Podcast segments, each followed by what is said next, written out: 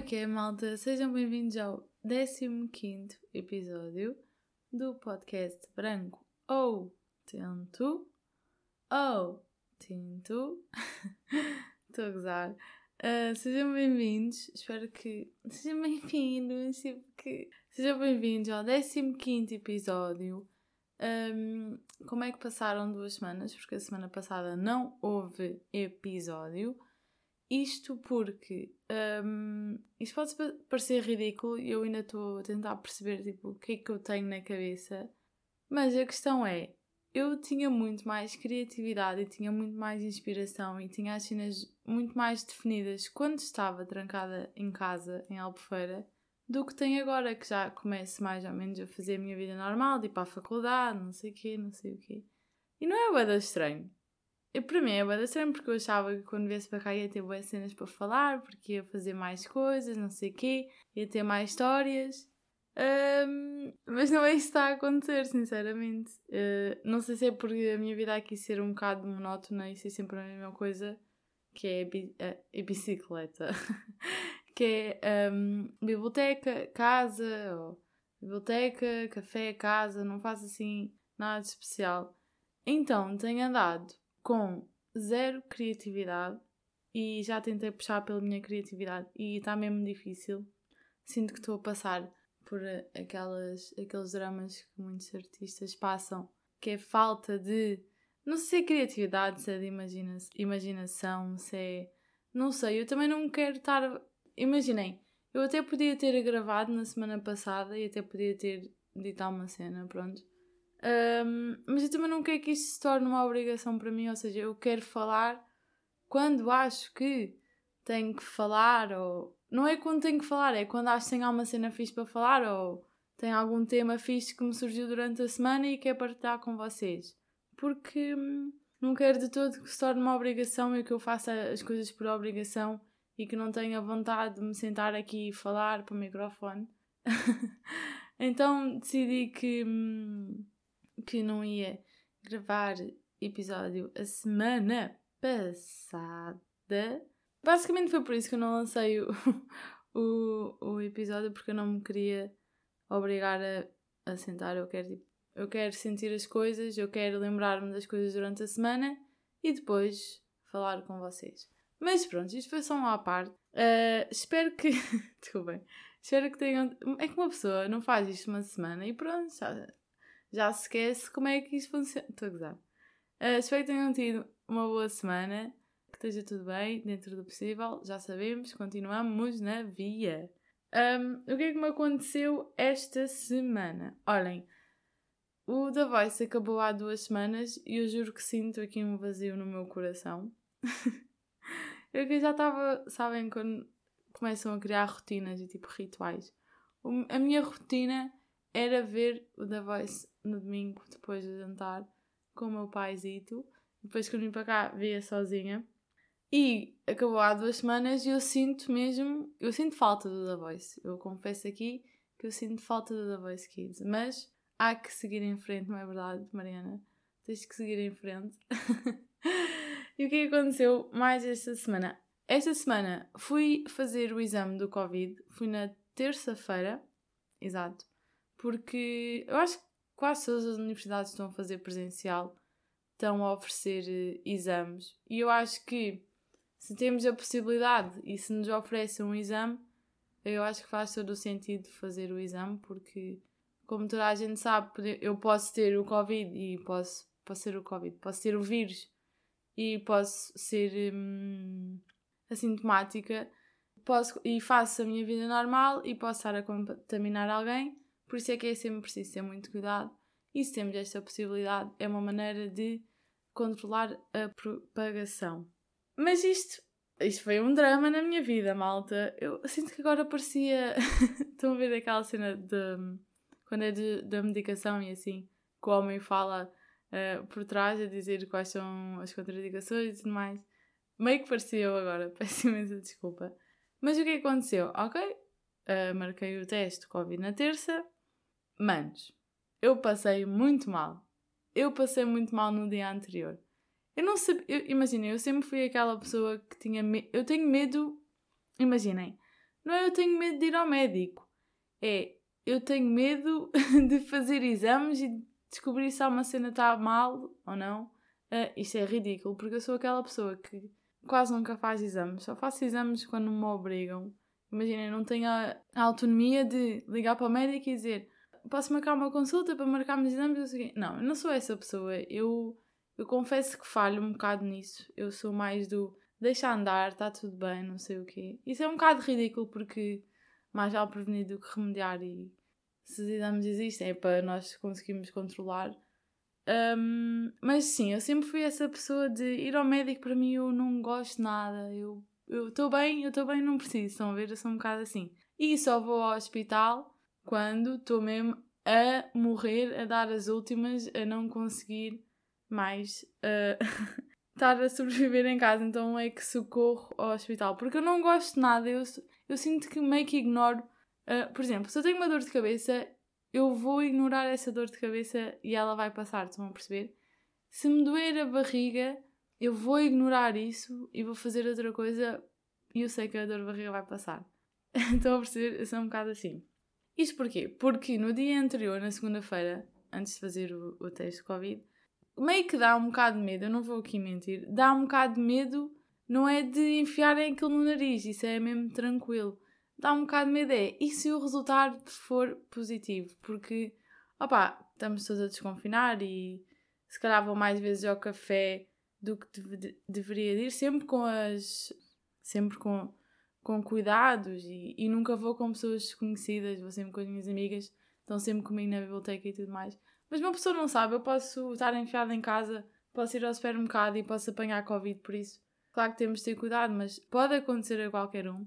Mas pronto, aqui a Mariana estava super preocupada que desse positivo, então paniquei no dia anterior. Eu não queria sair de casa, estava sempre a desinfetar as mãos, louca mesmo, completamente louca. Nessa noite não dormi quase nada e depois, à meia da noite, acordei com bué de calor, mas um calor eu sou um bocado furenta e acordei com mesmo muito calor e eu assim, pronto, estou com Covid, estou com febre, eu nem vou sair de casa, eu não vou fazer o teste, não sei o quê. Confesso-vos, foi mesmo drama para mim ter que fazer aquele teste. E no dia, e no próprio dia, então aí é que foi. Eu estava a entrar lá na, na ceninha onde estavam a fazer os testes. Eu assim, ah, se calhar ainda não está na hora, se calhar vou vazar.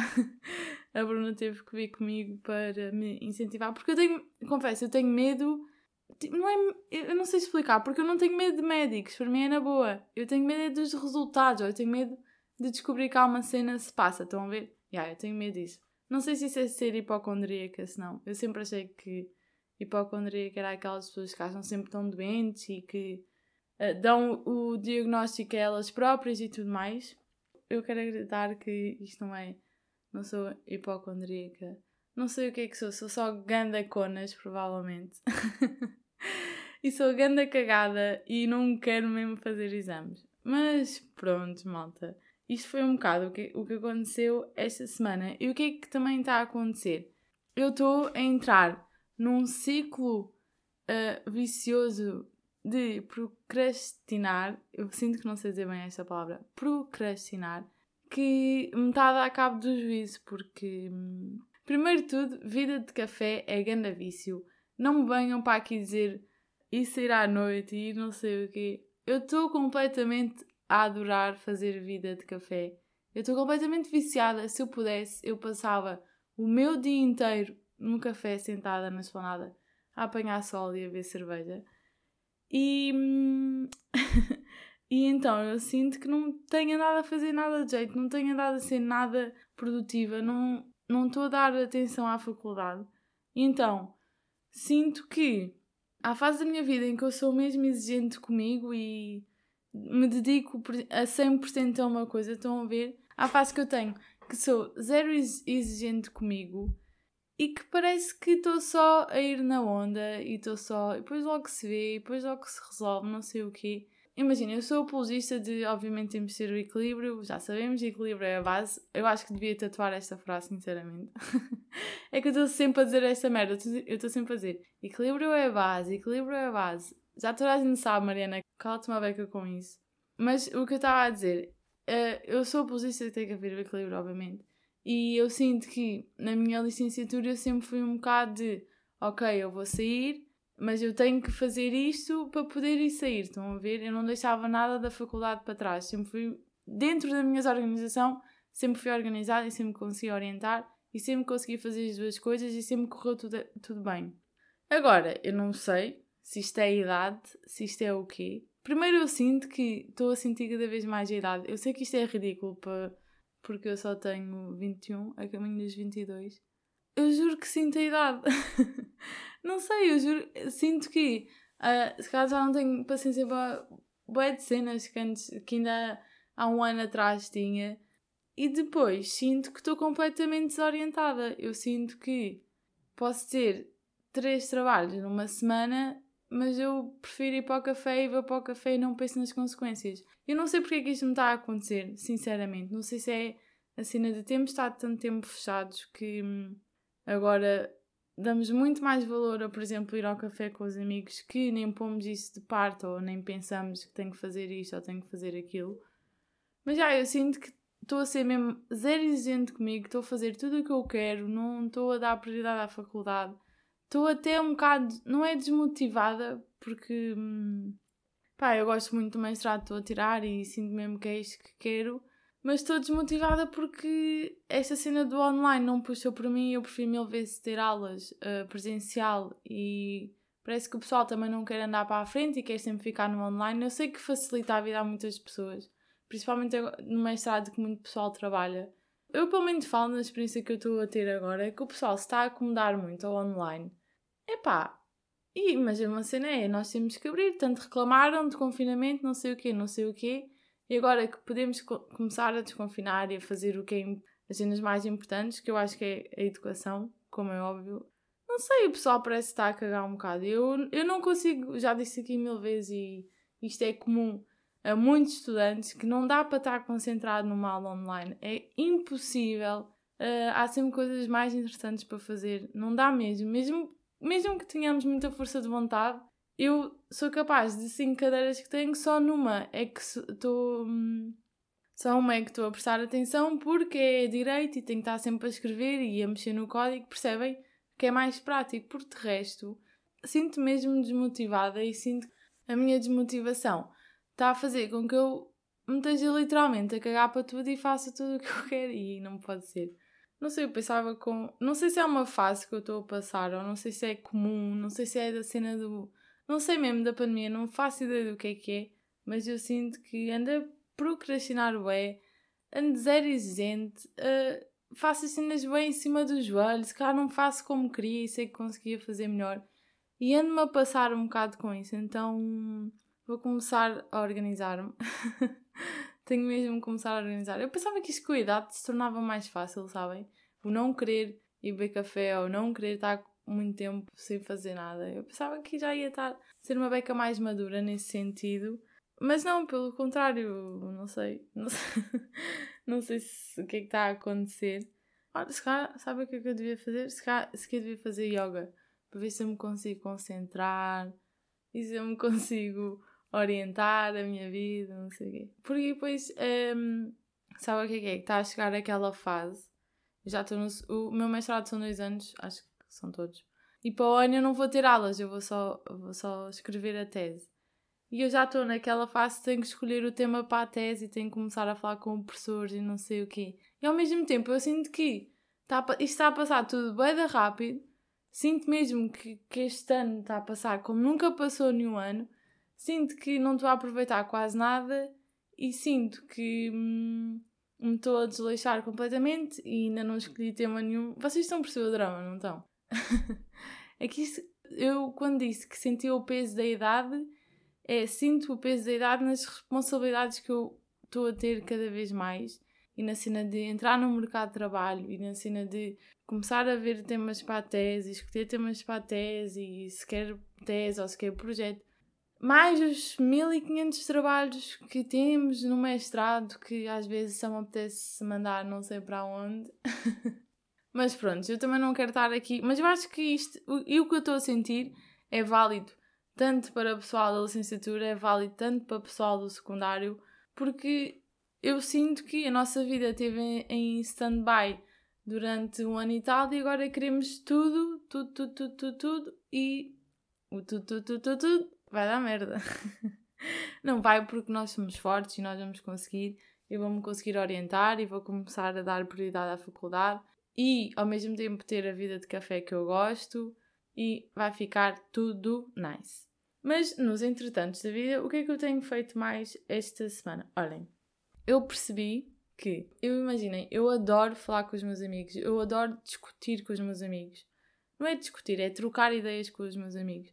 Juro que eu acho que tenho amigos mesmo inteligentes e que têm uma maneira. Na real, eu acho que todas as pessoas são inteligentes e todas as pessoas têm a sua perspectiva e é mesmo interessante ver as diferentes perspectivas de cada pessoa. Então eu adoro ouvir os meus amigos a falar. Então agora estou com uma panca que é. Hum, imagina, mando dilemas para cima da mesa. Estamos uh, no café e eu mando um dilema. E às vezes é dilemas que eu acho que são tão fáceis, sabem? Que eu assim, ah, este é mesmo fácil, já vou saber a resposta toda. E depois do nada mandam, uh, diz, dizem outra resposta, a outra resposta e dizem o porquê e dão a sua perspectiva. Então consigo passar horas com eles só a falar uh, sobre essa cena de dilemas, não sei o quê, e depois os dilemas vão dar outras conversas e tudo mais. Mas eu sinto que, primeiro, eu sou uma pessoa que adora discutir. Isto, Isto é mesmo grave, eu sei. E adoro atiçar a pessoa, estão a ver? E eu gosto quando começamos mesmo a gritar, não sei o quê. E há pessoas que eu adoro mesmo discutir e adoro mesmo dar os meus pontos de vista e falar horas e horas e horas.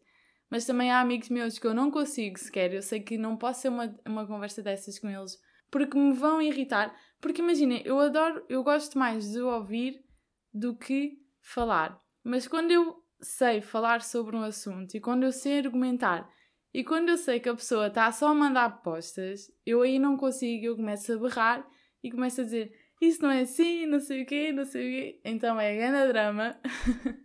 Mas já sinto que esta semana discuti muito com os meus amigos sobre vários temas e vários tópicos e tudo e mais alguma coisa, desde política. Para mim, política é do, das cenas que, que eu mais gosto de falar, seja com amigos, seja com família, porque eu interesso-me pela política, basicamente. E acho que todos devíamos, e não é interessar pela política, é interessar pelo nosso país. Era fixe por acaso eu trazer aqui alguém para falar sobre política, tipo uma discussão acesa em direto, estão a ver? Vou pensar nisso.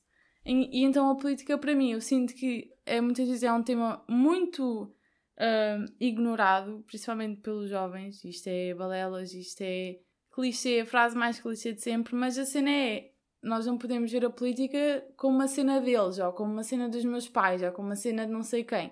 Temos que ver a política como se fosse estivéssemos a pensar no nosso país e estamos, e não, e não podemos ignorar, mesmo que não tenhamos muito interesse, ok, mas pelo menos saber o básico. Eu aqui já estou a entrar por caminhos, agora podemos ficar aqui meia hora só a falar de política. mas não, mas não. E então, o que é que eu estava a dizer? Sinto que esta semana discuti bem e com pessoas que eu curto bem de discutir, mas depois eu também sinto que quando falam de merdas que eu sei que não estão muito a par, eu começo logo a berrar e a. é para aqui uma salganhada.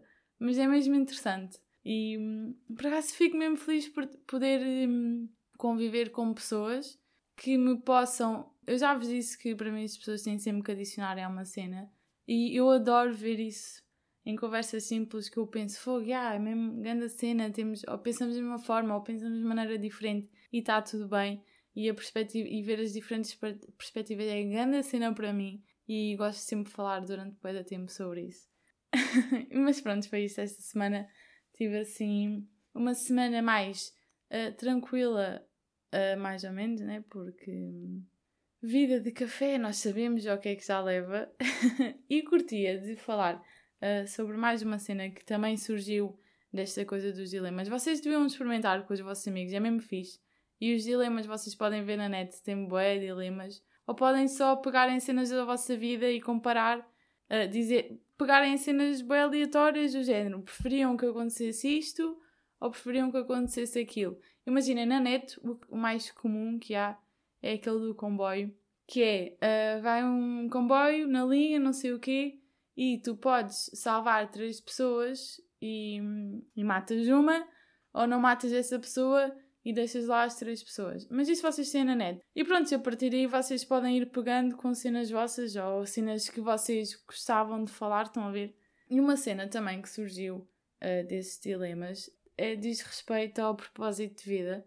Imaginem, eu acho que é um bocado inevitável. Toda a gente pensa nisso. Toda a gente pensa que se. Será que algum dia vou encontrar o meu propósito de vida? Ou será que algum dia eu vou ter a cena de procurar? Porque eu acho que muito também passa pelo procurar, porque se nós formos pessoas que estamos sempre quietas e nunca vamos à procura de novas cenas para fazer e tudo mais, como é que nós vamos descobrir o nosso propósito de vida? Ou como é que nós vamos saber sequer qual é o nosso propósito de vida? E também me faz mesmo confusão essa cena que é eu posso nunca vir a encontrar o meu propósito de vida, estão a ver? Imaginem, eu acho muito que a minha cena e que o que eu curtia mesmo de fazer era, por exemplo, fazer voluntariado.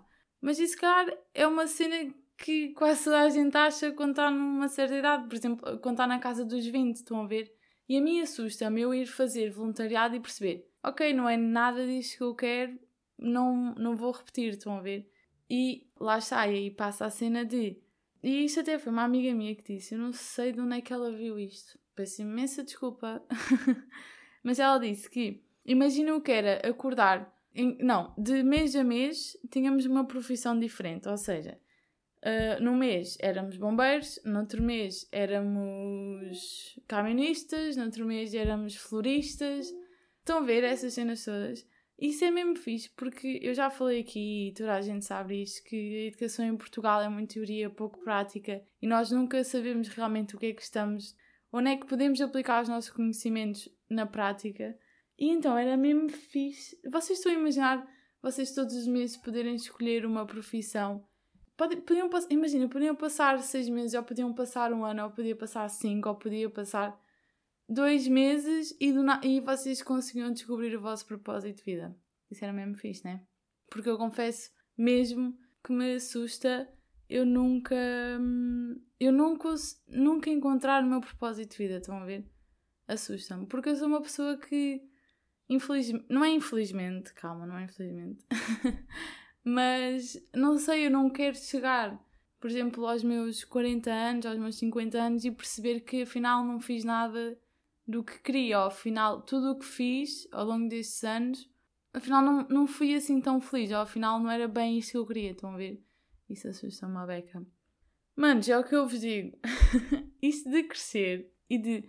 Eu sei, que isto, eu sei que sou super nova, não é isso que eu estou a dizer, mas é a adição das responsabilidades que vamos tendo ao longo do tempo e é as cenas cada vez aproximarem-se mais. Eu acho que entrar no mercado de trabalho é a grande cena, ainda por cima agora na pandemia que vivemos, é tão mau, vai ser tão mau, vai ser tão duro, tão a ver, que claro que assusta. Se em tempos normais, quando acabamos uma licenciatura ou um mestrado, assusta ingressar no mercado de trabalho, imaginem agora quem acaba os estudos e está numa pandemia em que ninguém está a contratar. Estão a perceber? É mesmo fodido. Então, essa cena faz-me bem pensar nisto, o propósito de vida e será que é mesmo isto, não sei o quê, ou que Às vezes eu sinto que a mulher a pegar numa mochila e ir viajar o mundo por um ano. Sinto, bem. E eu nunca fui este tipo de pessoa, eu sempre fui um bocado mais racional nisso, sempre fui aquilo de quero bem arranjar um emprego e quero é trabalhar, não sei o quê. E agora sinto que, pá, se pudesse, não sei se isto são, são efeitos do, da pandemia, não faço ideia, mas eu sinto que se eu pudesse, eu pegava numa mochila, dizia adeus a toda a gente e ia para. ia não sei, olhem, ia viajar, ia conhecer o mundo, ia fazer cenas que nunca fiz, estão a ver? mas já, por acaso é, foi, é um bocado isto. Não sei se alguém se revê nisto, não. Eu suponho que sim. Também se não, malta, vocês já tinham saudades de me ouvir admitam. Admitam que uma semana sem mim foi terrível. Estou a gozar.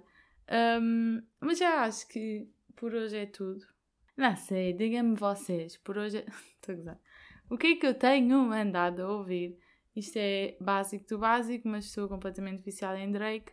Estou a ouvir, estou a ouvir todos os álbuns dele, basicamente, na biblioteca. Tenho andado a ouvir e a ouvir e a abusar de ouvir, isto faz sentido. deve fazer. Mas já, uh, é isso que tenho andado. E de filmes e séries não tenho visto nada. E de livros, pronto, nós já sabemos, mas eu prometo que agora vou ser uma pessoa mil vezes mais concentrada e vou-vos trazer muito mais cenas para aqui, tanto filmes, tanto livros.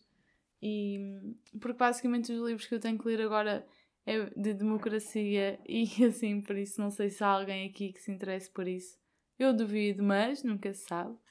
Um, mas já, malta, é isto e vemo-nos para o próximo episódio. Thank you.